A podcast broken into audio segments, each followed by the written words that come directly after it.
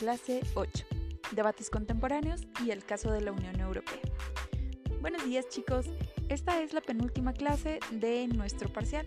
Vamos a ver dos temas. Los debates contemporáneos sobre el papel de la ética en torno a los prejuicios y beneficios de la tecnología y el caso de la Unión Europea. Estos temas los van a encontrar en la página 12 de su cuadernillo. Empecemos por los debates contemporáneos. Y dice, las obras humanas con frecuencia salen del control de su propio creador. Este, esta frase muestra una preocupación constante por gobernar los logros humanos para evitar que se tornen en contra de sus propios creadores, o sea, en, en contra de las personas. Por ejemplo, el afán desmedido de riqueza creado por el empuje de la burguesía del siglo XIX ha dejado en la miseria a grandes sectores de la población. Sin embargo, en vez de someter sus métodos de producción y comercialización al arbitrio de normas éticas, algunos grupos de poder, como el compuesto por empresarios o industriales, han optado, nuevamente apoyándose en los avances de las ciencias, en vez de humanas, por establecer mecanismos médicos, disciplinarios, psicológicos y psicosociales para contener, revertir o eliminar los conflictos sociales que sus malas prácticas generan.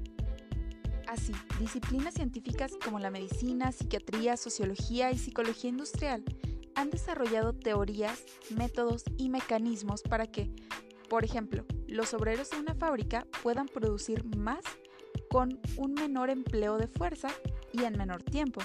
Y no solo eso, sino que además logran, que dichos obreros se sientan felices de realizar dichas actividades si hasta hace poco no se tomaba mucho en cuenta el impacto social y ecológico que los logros científicos y por tanto los códigos eran escasos. Hoy existe un, un creciente interés en conducir ética y democráticamente la investigación científica. Esta problemática nos lleva al tema del caso de la Unión Europea.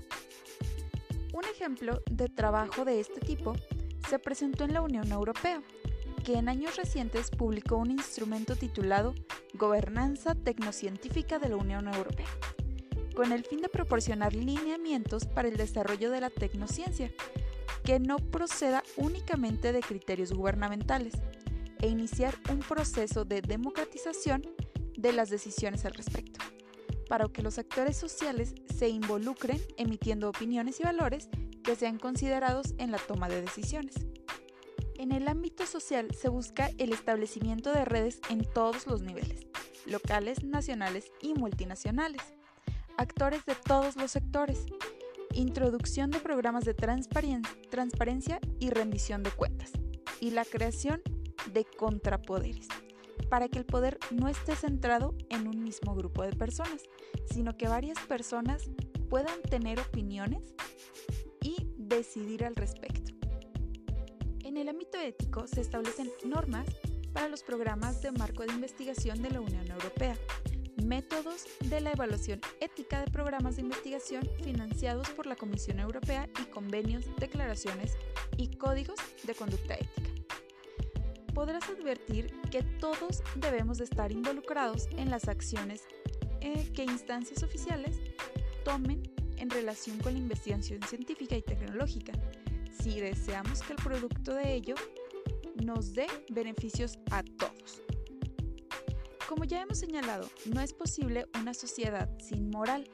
Aunque no seamos responsables directos de la investigación científica, sí podemos contribuir a regularla en nuestro campo de acción e influencia social. Necesitamos la reflexión ética para sentar los criterios de lo que es bueno y lo que es malo.